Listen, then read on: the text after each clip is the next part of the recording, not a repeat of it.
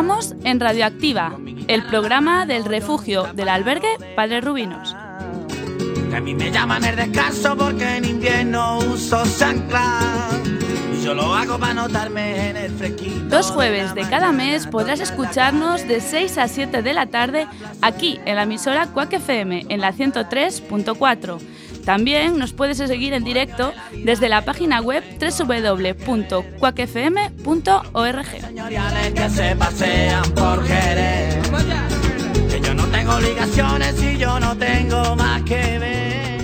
Y hoy, 17 de diciembre, en plena época navideña, comenzamos nuestro tercer programa de la temporada. Tras el especial anterior de Personas sin Hogar, hoy volvemos al formato natural. Comenzaremos repasando la actualidad más diversa que nos trae Luis Velasco.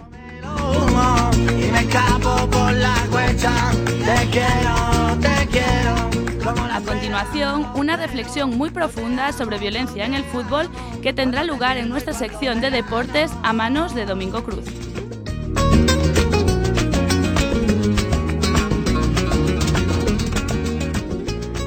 Por igual, Luis Velasco nos hablará sobre un tema muy latente en nuestra sociedad, las migraciones y la xenofobia, y lo hará con una invitada muy especial.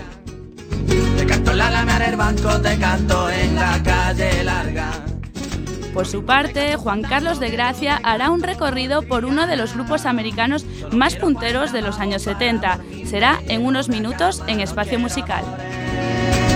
Soy vagabundo, de la noche y seguiremos con una figura histórica.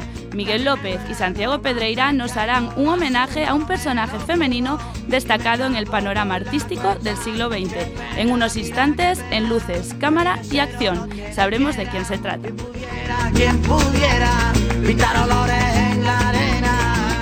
Y por último, en sabor de boca, no pueden faltar unas ricas recetas y unos fantásticos trucos para hacer más llevadera la hora de la cocina. Todo esto nos lo contará Hipólito Cocina al final del programa. No os lo perdáis.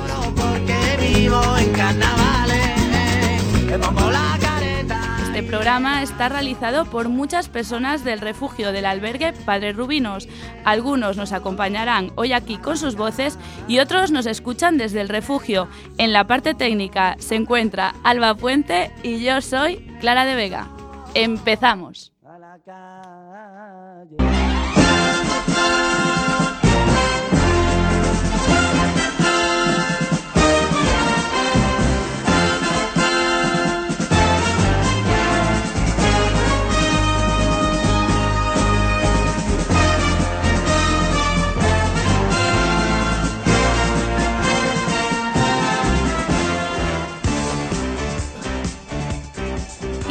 Comenzamos eh, Radioactiva, el, programa del albergue del, Refugio Padre Rubinos, como siempre presentando a las personas que nos acompañarán durante toda esta hora. Eh, muy buenas tardes, Luis. Buenas tardes, Miguel. Muy buenas tardes, Juan Carlos. Muy buenas tardes, Hipólito. Hola, buenas tardes. Y por último, muy buenas tardes, Domingo. Buenas tardes, Clara.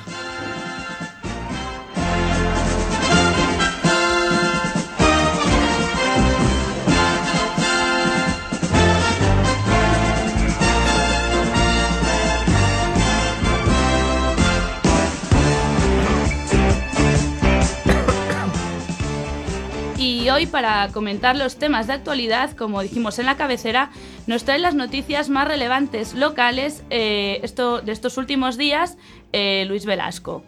Eh, buenas tardes, Luis. Hola, buenas tardes, Clara.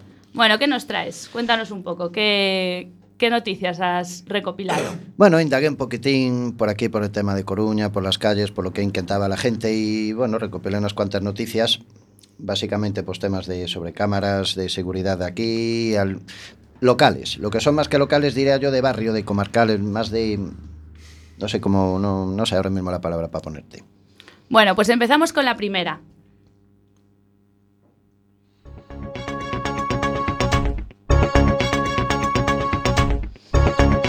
Las cámaras de semáforos serán adaptadas para poder multar Movilidad homologará el sistema para evitar que la justicia invalide su función sancionadora después de que el Supremo sentenciase que los radares de San Sebastián no tenían valor de prueba. Para que las imágenes captadas por los cuatro cámaras instaladas en semáforos de la ciudad tengan validez para poder multar a los vehículos que se salten la luz roja, deben de estar sometidas a controles de medición. El Tribunal Supremo dictó el mes pasado en una sentencia contra el Ayuntamiento de San Sebastián que esta condición prueba que se han cometido las infracciones recogidas en el dispositivo denominado foto rojo. El concello que empezó a instalar los radares hace medio mes, el Rivas, Plaza de Orense, Avenida Finisterre y Juan Flórez. Asegura que no impondrá sanciones mediante este sistema de vigilancia hasta que lo adapte a la homologación y control meteorológico que ordena el Supremo. La Junta del Gobierno local aprueba la congelación de precios del autobús. La Junta del Gobierno local aprobó ayer la congelación del precio del billete del bus urbano, que en 2016 costará lo mismo que este año y que el 2014, 1,30 euro el billete ordinario, 0,85 para quienes tienen tarjeta Millennium y 0,33 para usuarios del Milenio Social, de la que se benefician parados y jubilados. Una mujer es multada por agredir, al dueño del piso que ocupaba en Monte Alto. Una mujer fue multada con el pago de una multa de 270 euros por agredir con una lámpara al propietario del piso que ocupaba junto a su pareja en Monteanto, en concreto en la calle Marconi. La víctima le pidió que abonasen, o sea, que abandonaran el inmueble de la calle Marconi en el número 22, en agosto del 2010, sobre las 10 de la noche, pero se negaron por lo que llamó a la policía local. Los agentes tampoco consiguieron echarlo a los ocupas, quienes se negaban a abrir la puerta, por lo que los funcionarios abandonaron el inmueble cuando se cuando se fue el propietario del piso, perdón, logró abrir la puerta en la que guardaba muebles con una maza. En ese momento se inició un altercado con la imputada, que cogió una lámpara y le golpeó en la cabeza. La víctima precisó de una primera asistencia médica, por lo que sufrió unas heridas superficiales de las que tardó en curar cinco días, ninguno de los cuales estuvo incapacitado para realizar sus tareas habituales. Como secuela, le quedó una cicatriz en la zona frontal, difícilmente visible a corta distancia, según relata el juez de la sentencia. La procesada, además del pago de una multa que sentenciada por el magistrado del número 2 de La Coruña a abonar la indemnización de 770 euros.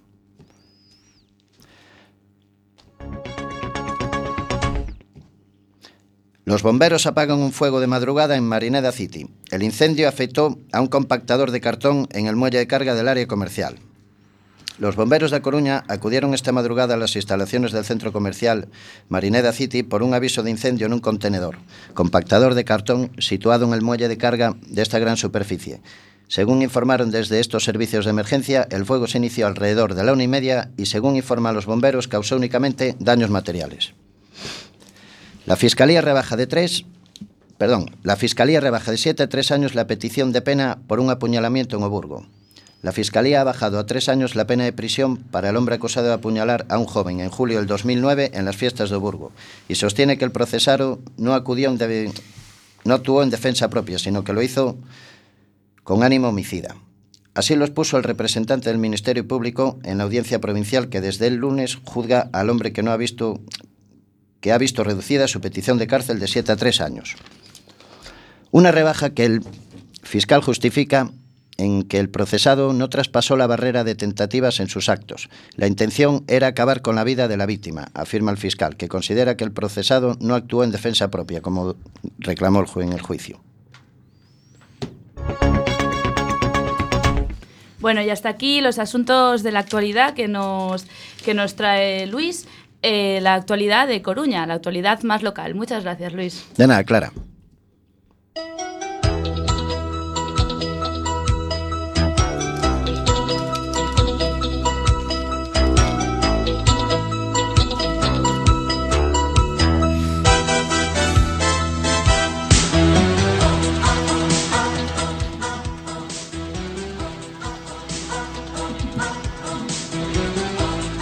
Hola, buenas tardes.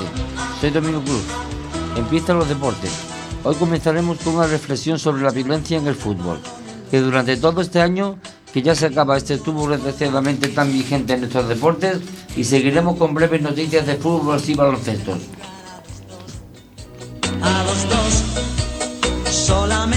Como dijimos en la cabecera, abriremos la sección con una reflexión contra la violencia y el deporte más concretamente con el fútbol donde ya sabemos ocurre tanto y cada fin de semana. La violencia ocasionada por el deporte o la actualización del deporte como excusa para generar violencia es un hecho desgraciadamente bastante habitual.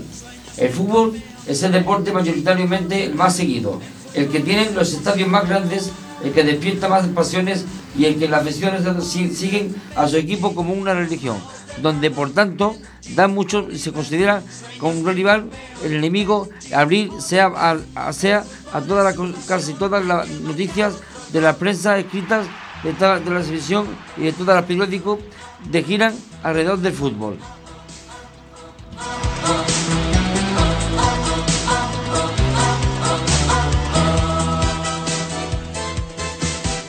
Esto no solo pasa en las visiones de las primeras categorías, como por ejemplo sucede en la provincia de Cádiz, donde se disputaba un encuentro entre los equipos de Jerez, del Club de Fútbol y el Cádiz Club de Fútbol. Se llevó a cabo una gran batalla campal entre ambas aficiones sobre las 9 horas de la mañana, sucediendo entre estas ambas batallas se enfrentaron entregándose palos contundentes y piedras, y al ver se martú de las hinchas de Jerez tras de las aficiones del Cádiz Club de Fútbol.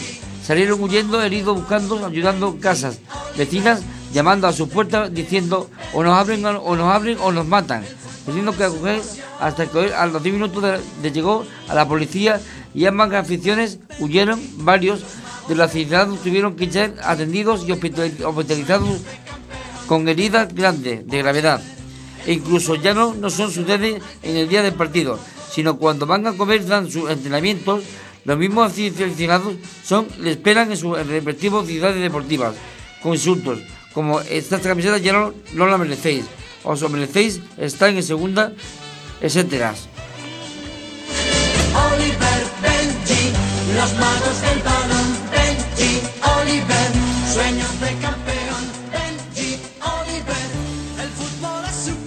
Pero ¿por qué esta rivalidad tan extrema que incluso llega a provocar muertos en España en los últimos años? Llevamos 10 muertos provocados por las violencias. ¿Por qué se, canaliza esta violencia en acontecimientos deportivos? ¿Por qué en el fútbol y no en otros deportes? No nos olvidemos nunca de los casos como los de Jimmy, a La Coruña, en el Vicente Calderón, y en los casos ofensivos como los encuentros entre los Sevillas de Susuna y Español y Barcelona, como Písalo, Písalo, Messi es un normal, etcétera, por no decir alguna burrada más en el respecto. Las palabras mal deseadas en el deporte hacia el contrario, también son violencia contra el deporte. Nunca lo olviden. Di no la violencia contra el deporte.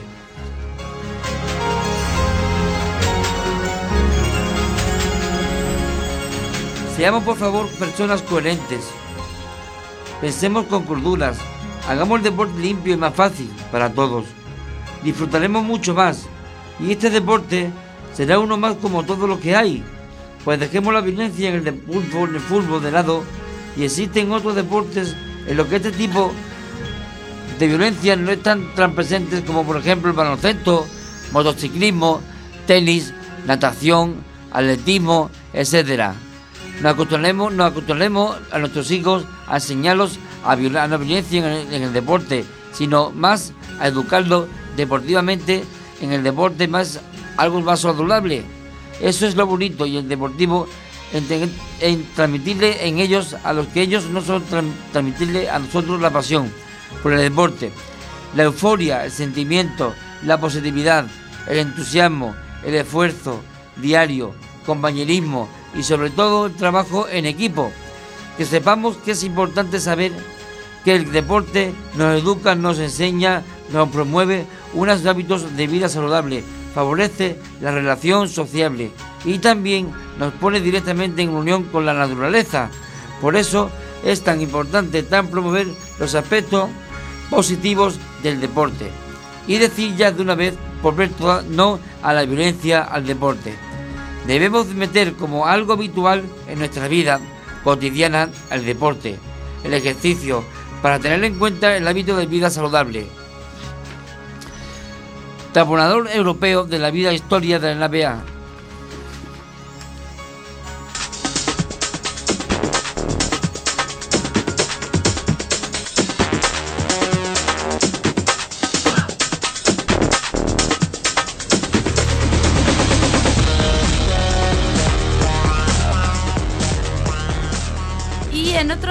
De cosas, seguimos con deporte. Le damos la enhorabuena a los equipos gallegos que están pisando fuerte esta temporada. En esta jornada, el Deportivo se vio las caras contra el Barcelona, eh, que sin amedrantarse ni un poco, en casa del Barça consiguió el empate. Por su parte, también felicitar al Celta por su victoria contra el Español, con un golazo de Yago Aspas situándolo en cuarto puesto a tan solo dos puntos del Real Madrid en la clasificación de la Liga BBVA.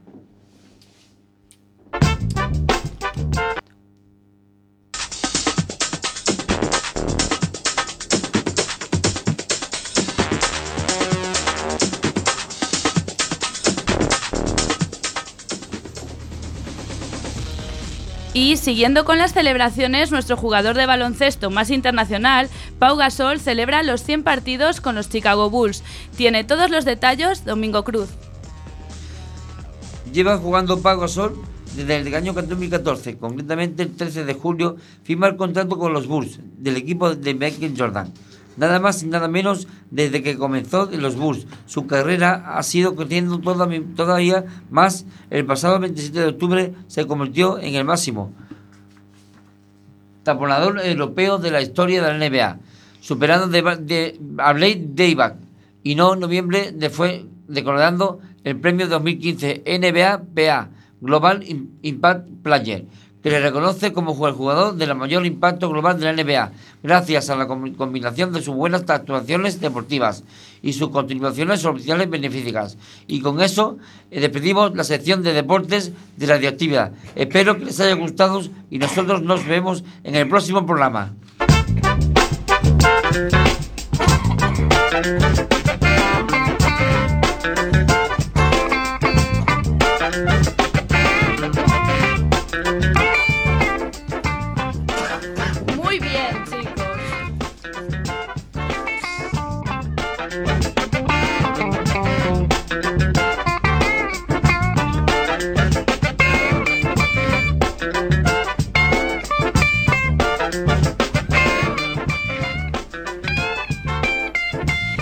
Seguimos aquí en Radioactiva en Cuac FM, en la 103.4. Recordad el programa de radio del refugio del albergue Padre Rubinos cuando son, un programa en directo cuando son las 6 y 18 minutos. Eh, ahora toca una entrevista muy interesante sobre racismo, xenofobia y migraciones que tendrá lugar en unos minutos. Y más, y más tarde la, la, sección de música con Juan Carlos de Gracia. No os lo perdáis en unos instantes en Radio Activa.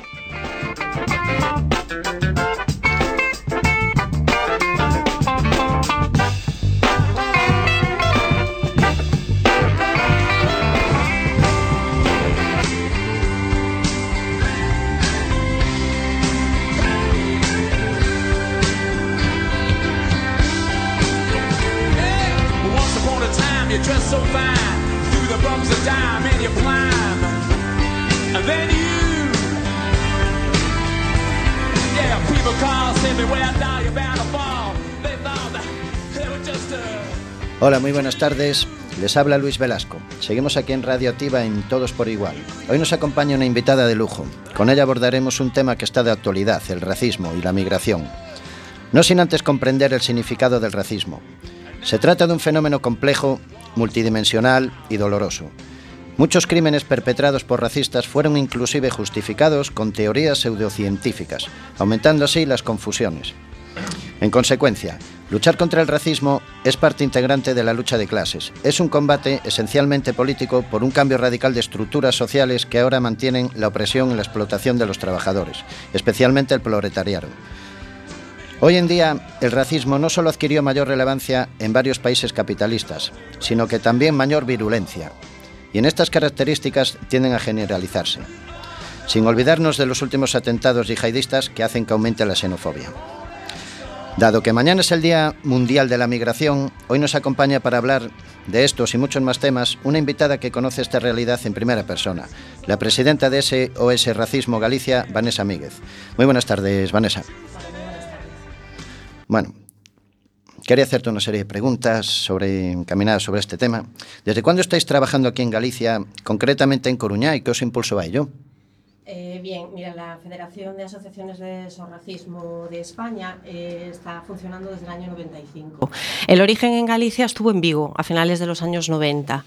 Estuvieron trabajando hasta el año 2003, en ese año desaparecieron, se disolvieron, no sabemos exactamente por qué, y ya es hasta finales del 2013 que no asumimos nosotros desde Coruña, un grupo de, de personas, eh, la Asociación de Sorracismo Galicia para toda la, comunidad.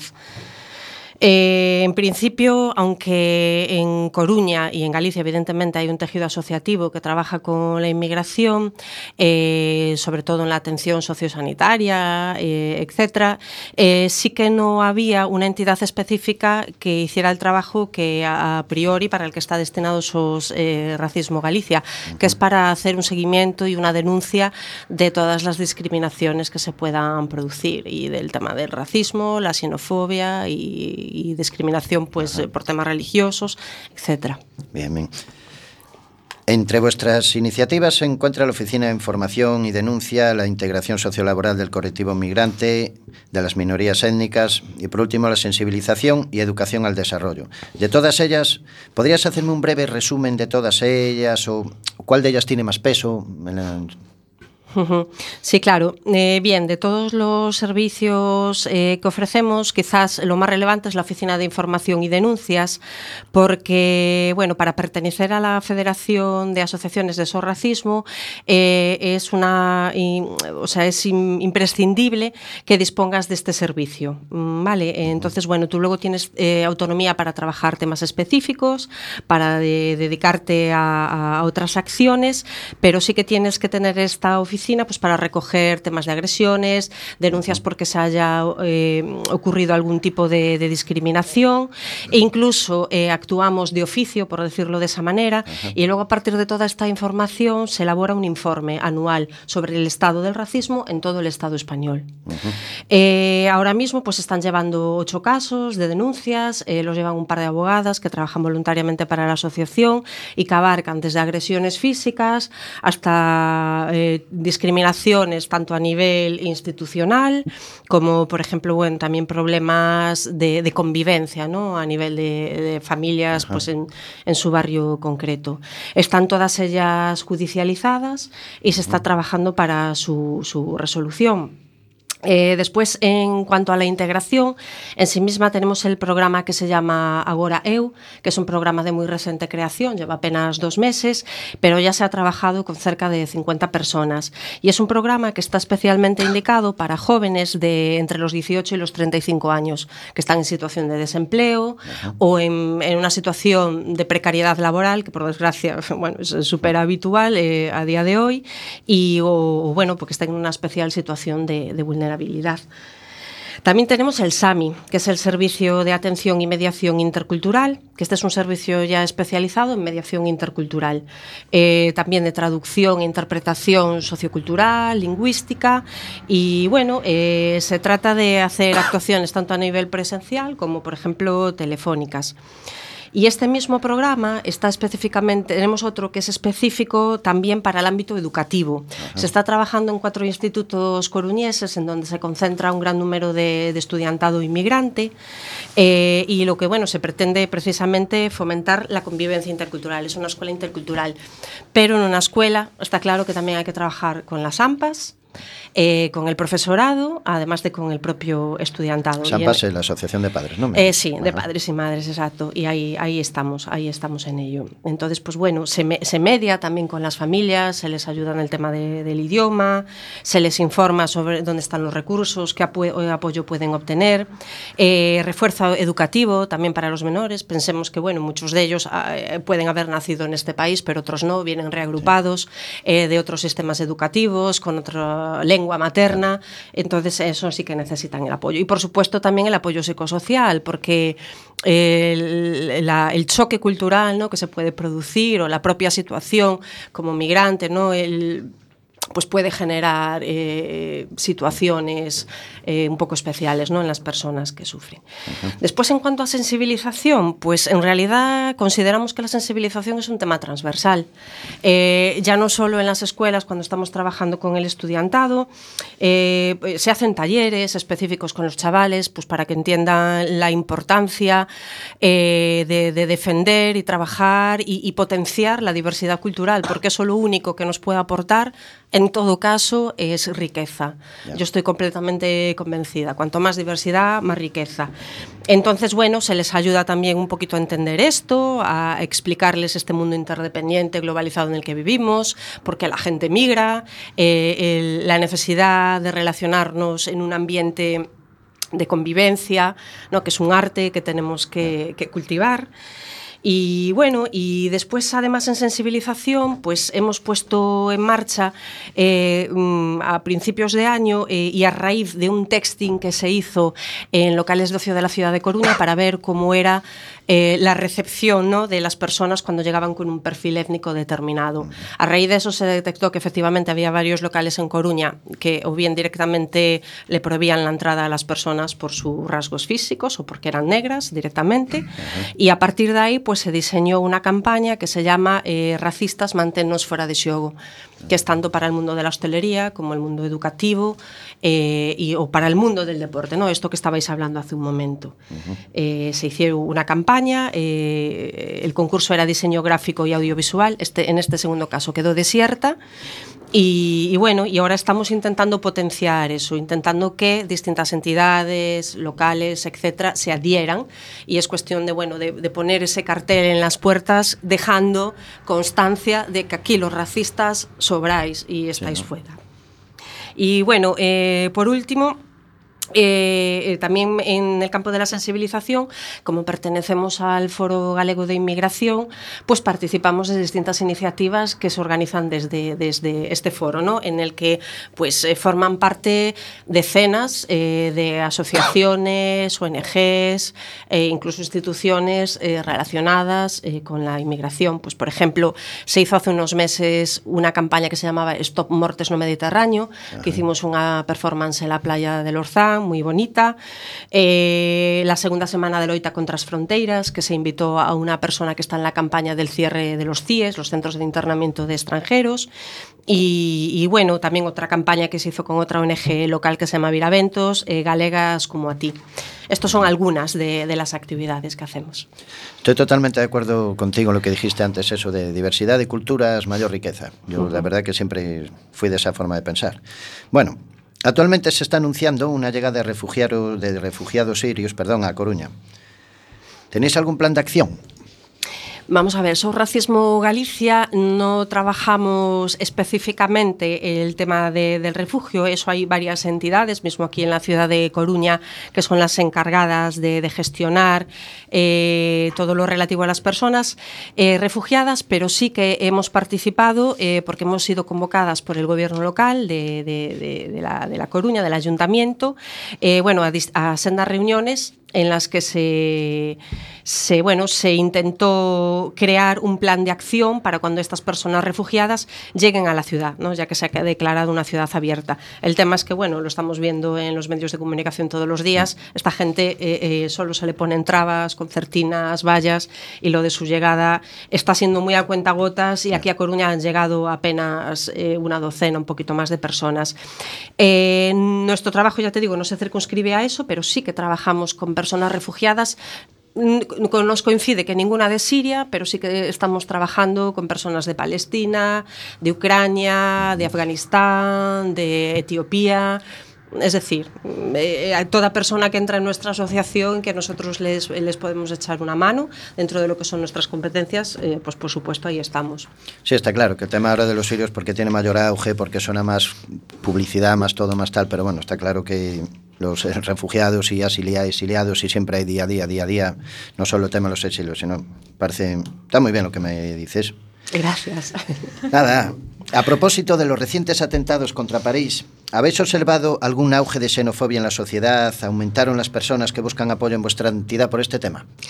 Pues mira, eh, te voy a contar una anécdota. Esta, esta tarde creo que ha sido, cuando he salido de casa eh, con el coche y la radio puesta, eh, iban contando en la competencia, en otra emisora, que una asociación de comerciantes de León habían dicho que este año para la cabalgata de Reyes no querían un rey Baltasar musulmán.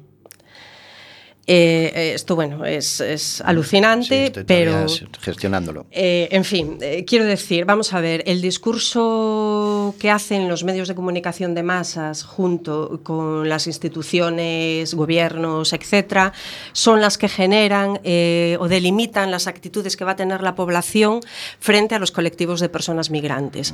Está claro que la islamofobia eh, es un hecho en este país y en gran parte de Europa. Parece que se ha olvidado eh, eh, esa tremenda historia que tiene eh, los pueblos árabes y, y esa religión en nuestro país mismo, ¿no? porque han convivido siglos con nosotros y nos han aportado muchísimas cosas.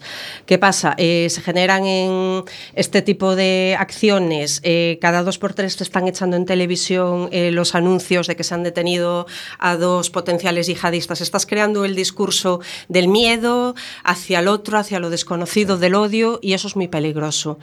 Y esta gente debería de tener muchísimo cuidado. En el caso de los políticos y las políticas, está claro, tienen una responsabilidad eh, para con la sociedad importantísima. Y en los medios de comunicación, qué duda cabe, hay decálogos, hay códigos éticos, tienen incluso mm, pues manuales que les dicen cómo tratar el fenómeno de la inmigración para no generar eh, este rechazo, porque además están cosificando a los inmigrantes, eh, los están convirtiendo en cosas, en meras cifras. Ahora cuando hablan de refugiados hablan de, eh, de- de Estadísticas, cuotas, números, sí. no hablan de personas y no nos olvidemos que son personas con todas las dimensiones. Son migrantes, han salido de sus países, algunos son migrantes económicos, otros son personas que huyen de la guerra, de temas políticos, de por su orientación sexual, pero son personas con su familia, con su trabajo, con sus estudios, con sus profesiones, con la mochila que llevamos todas y todos eh, detrás. Y eso se está olvidando. Y creo que es muy peligroso. Por eso, precisamente, es necesario la existencia, yo creo, de entidades como la, como la nuestra. Bueno, y ya por último, mañana, 18 de diciembre, se celebra el Día Mundial de la Migración. Tenéis convocado una manifestación a las once y media que sale desde el obelisco. ¿Cómo va a ser? ¿Cuántas personas estimáis que pueden acudir? Mira, te cuento cómo va a ser. Lo del número de personas, ah, ya desde ya os invito a todas las Ojalá que muchas, oyentes. ¿no? Cuantas más mejor, claro. Efectivamente, los que nos estéis escuchando, que acudáis. Creo que es muy, muy importante que nos apoyemos unos y otras, porque todos convivimos en la misma ciudad. Eh, a las once y media hemos quedado en el obelisco. A partir de ahí iremos en manifestación hasta el Palacio de María Pita. Allí se leerá un comunicado y después tendremos una recepción por parte del ilustrísimo alcalde de, de La Coruña, de Julio Ferreiro. Y la idea es que haya representación eh, de, por parejas de, de personas de todas las nacionalidades ¿no? que están relacionadas y que existen en la ciudad. Entonces invitamos a todas las personas, autóctonas o no, eh, inmigrantes, extranjeras, eh, locales, a que acudáis, aquellos que podáis y que apoyéis, que creemos que es muy importante. Cuantas más, mejor. Ya, Siempre más. claro. pues nada más, muchísimas gracias por venir, Vanessa. Por mi parte, ahí queda. Y hasta aquí las entrevistas de Luis. Gracias a vosotros.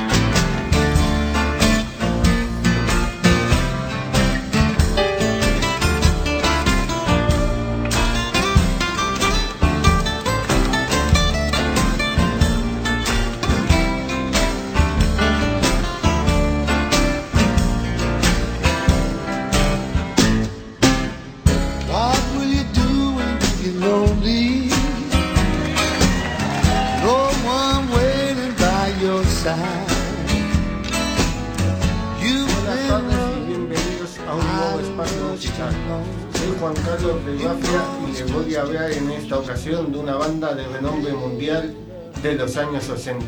De los años 80. Vos so- voy a ser el encargado de hablar de dicha banda, que no es otra que los Eagles.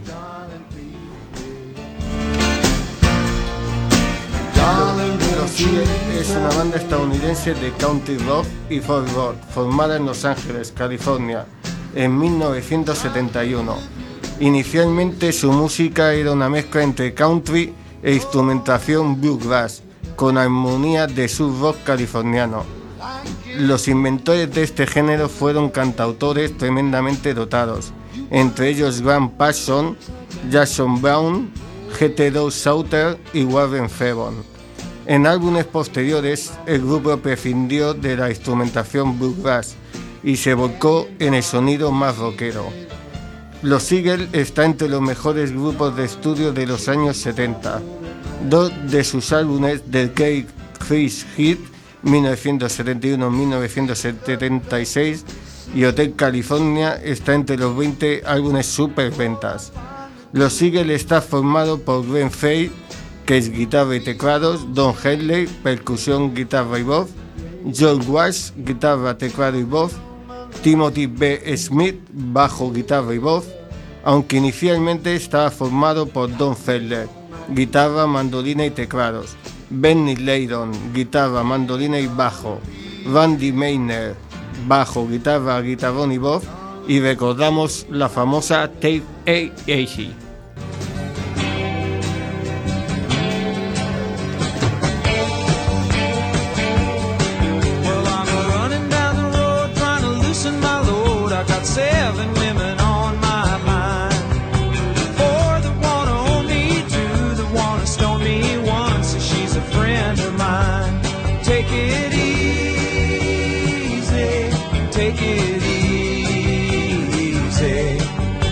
the sound of your own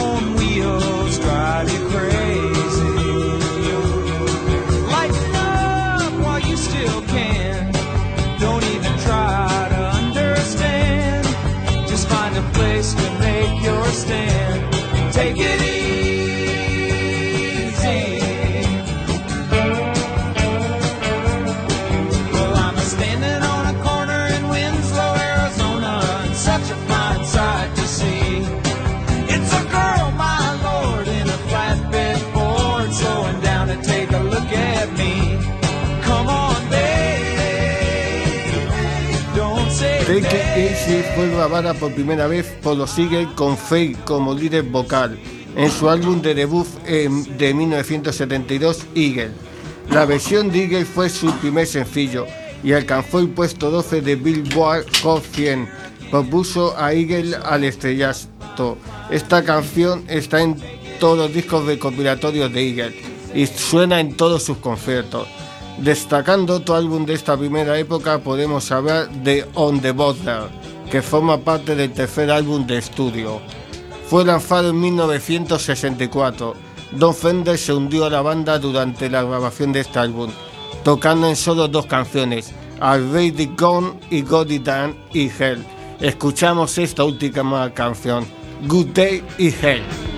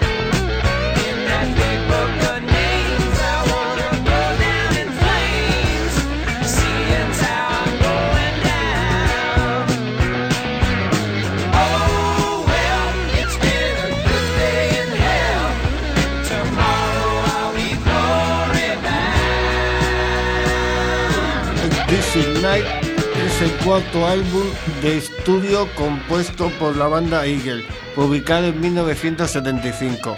La canción inicial del disco se volvió en el segundo número uno en el Billboard Hot 100 en julio de ese año.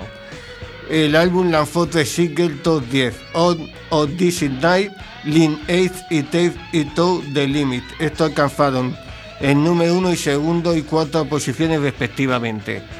El álbum se transformó en el primero de la banda en ubicarse en el primer lugar de las listas de éxito, llegando a vender 4 millones de copias, haciendo a la banda acreedora de su primer Grammy. Por 8, también apareció en el concierto en vivo After the Trip y Gone. Disfrutamos de la ganadora del Grammy, digo, del Grammy 8. Lean 8.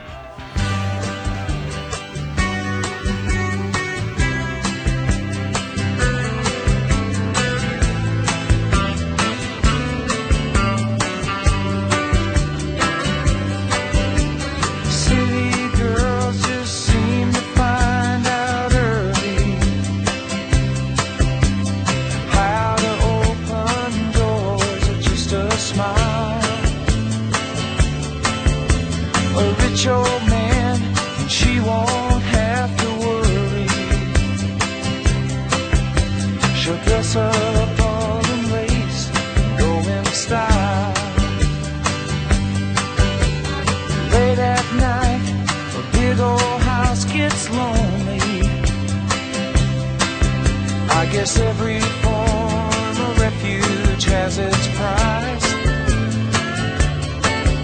And it breaks her heart to think her love is only given to a man with hands as cold as ice. So she tells him she must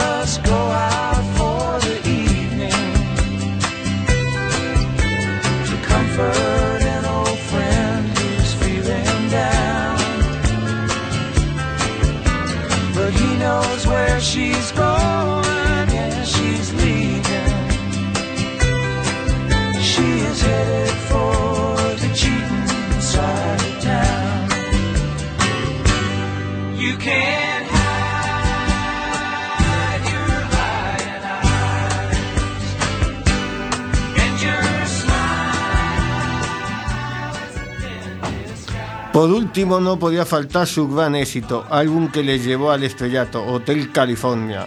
Hotel California fue el quinto álbum de los Eagles con material original y se convirtió en un gran éxito comercial. Desde su publicación en 1976 ha vendido más de 16 millones de copias solamente en los Estados Unidos, siendo su álbum con material original con mejores ventas y más de 32 millones a nivel mundial.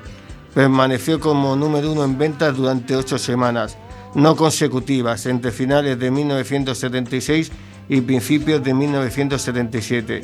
Incluía dos sencillos que se convirtieron en número uno de las listas de éxitos de Billboard Hot 100, New Kid y Town el 26 de febrero de 1976 7, y Hotel California el 7 de mayo de 1977.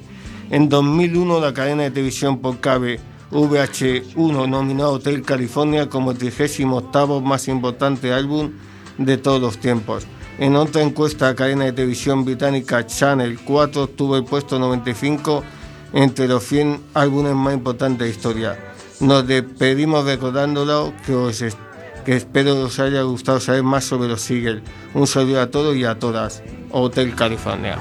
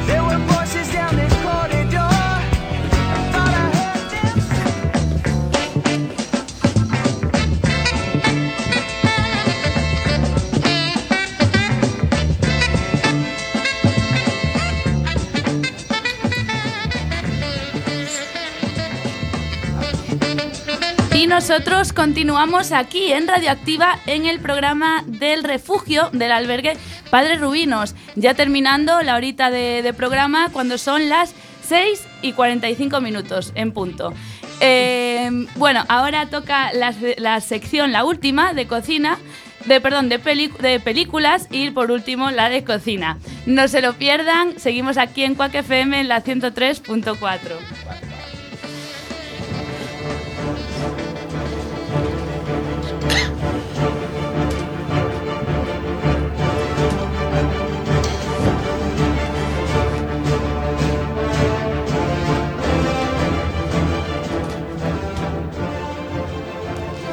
Bienvenidos una semana más a Luces, Cámara y Acción. Soy Miguel López. Hoy vamos a hablar de una mujer adelantada a su tiempo. Un trabajo realizado por una persona del albergue que no pudo existir hoy aquí, Jesús Rodríguez. Un, sol- un saludo para él. Pues, pues como íbamos diciendo, hablaremos de una mujer valiente, pionera y de fuerte personalidad y de gran talento. No son pocos quienes coinciden en catalogarla como la pintora latinoamericana más influyente y cotizada en todos los tiempos. Hablamos, como no, de la inmensa Frida, Frida Kahlo.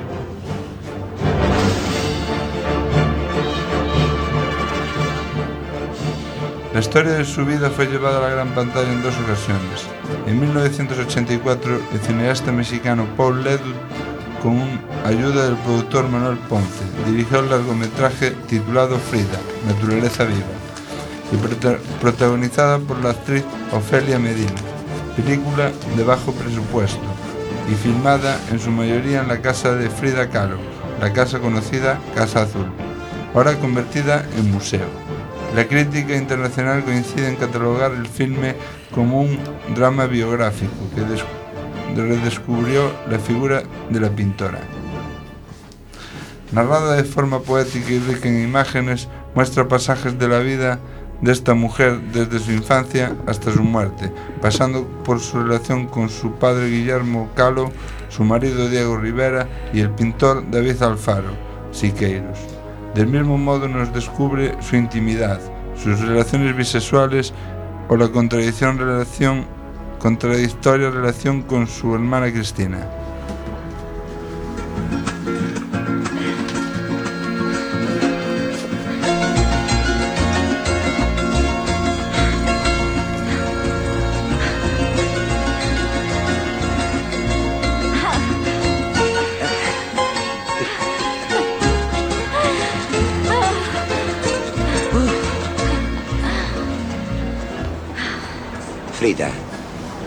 ¿Qué le ocurrió para estar así? En realidad no sabría decírselo. Solo sé que me han cortado, rajado y vuelto a coser cientos de veces.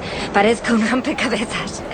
Que yo sepa, todas esas operaciones me han hecho más daño que el propio accidente. La película obtuvo 17 premios en México, entre ellos el premio Ariel por mejor película, mejor director, mejor actriz, mejor edición, mejor fotografía, mejor ambientación, mejor coactuación femenina, mejor coactuación masculina y mejor argumento original. Esa chiquilla flaquita con esas cejas gritándome, Diego, quiero enseñarte mis cuadros. Pero por supuesto tuve que bajar yo a mirarlos. Lo hice y no he dejado de mirarlos.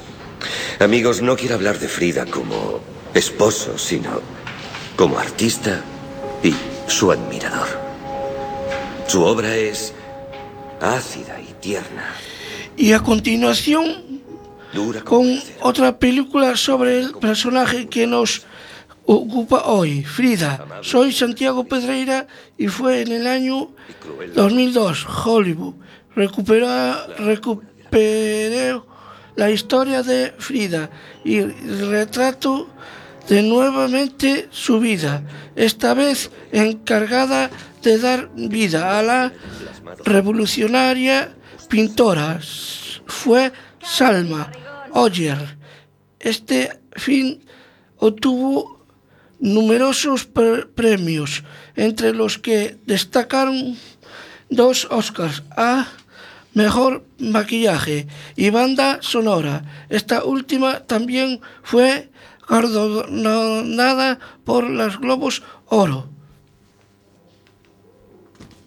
escuchamos una de las canciones de la premiada banda sonora.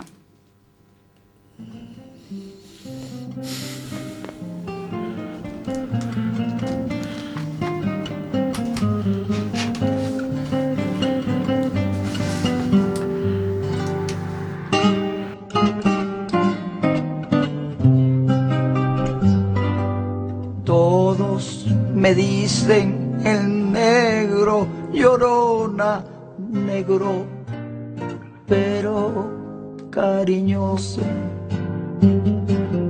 Todos me dicen el negro, llorona, negro, pero cariñoso.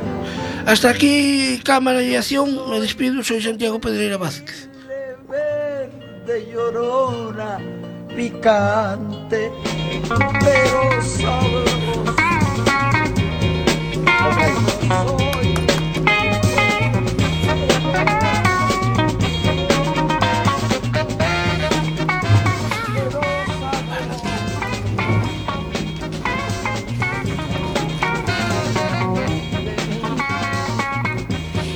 Nosotros seguimos aquí en Radioactiva en el programa del albergue de Padres Rubinos. Eh, recordad, no somos profesionales, tenemos todos nuestros fallitos, eh, pero bueno, seguimos eh, cuando son las 6 y 51 minutos, toca espacio de cocina que nos lo trae Hipólito Cocina. Eh, no se vayan. Seguimos aquí en Quack FM en la 103.4. Recordad que también os podéis seguir en directo en la página www.quackfm.org. Ahí va, sabor de boca.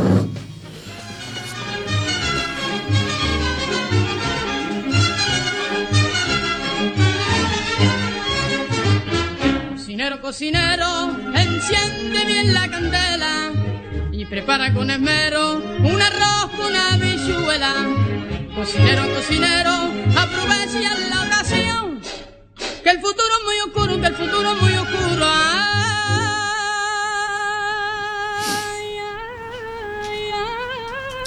Hola, buenas tardes y, bienveni- y bienvenidos de nuevo a Sabor de Boca. Les habla Hipólito Cocina. En esta sección mencionaremos la, relevancia perdón, de la cocina. En ella hablaremos de diversas recetas de cocina, tanto dulces como saladas. Y después unos trucos que nos vienen bien a sa- saber a todos. Sarandonga, nos vamos a comer. Sarandonga,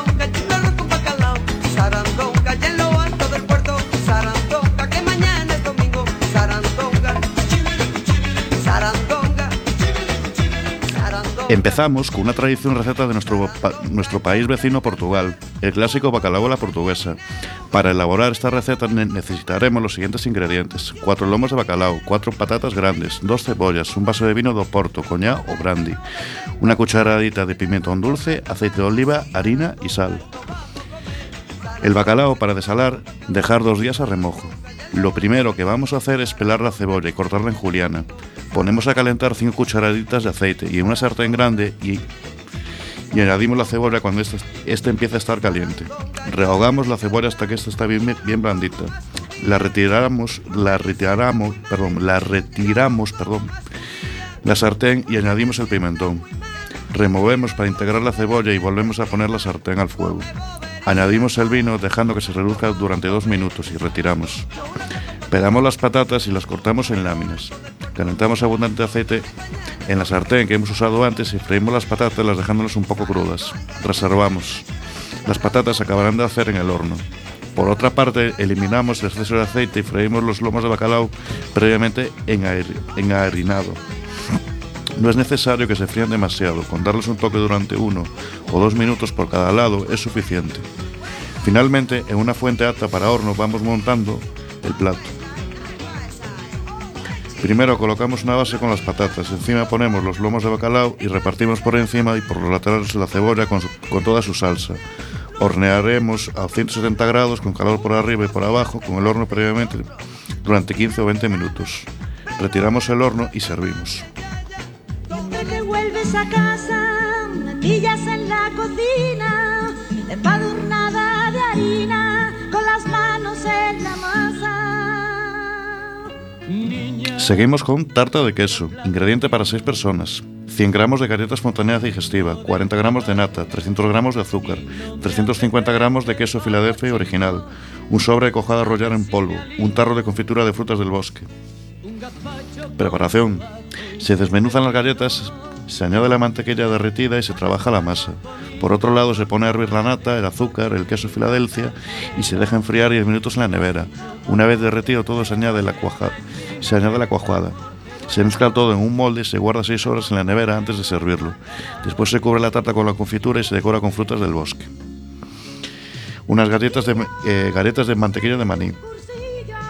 Para hacerlas, una taza de, ma- de mantequilla de maní o, o de tu elección, una taza de azúcar, una cucharada de polvo para hornear, una cucharada de nueces molidas y un cuarto de taza de chispas de chocolate si, te gusta. Preparación. Precalentar el horno a 180 grados. En una taza mediana meto la mantequilla de maní, de el azúcar, el polvo de, hornear y el huevo. Añade las nueces y las chispas. A continuación, con una cucharada forma 24 bolitas de masa. Con ayuda de, un tenedor puede- de un tenedor puedes hacerles un patrón a cada galleta. Horne- hornear durante 15 minutos si gira la, hoja o la, charola. Hornea hasta que las galletas estén doradas, deja enfriar y disfrutar. Y, y a disfrutar.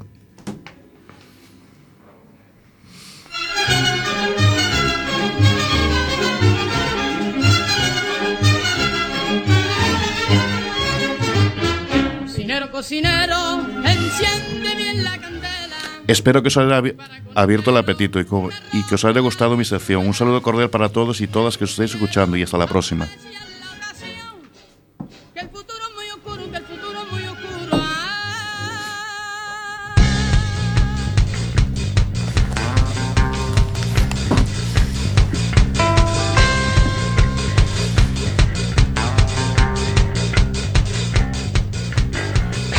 Nosotros nos tenemos que despedir, no queda tiempo para más. Sigan conectados aquí en FM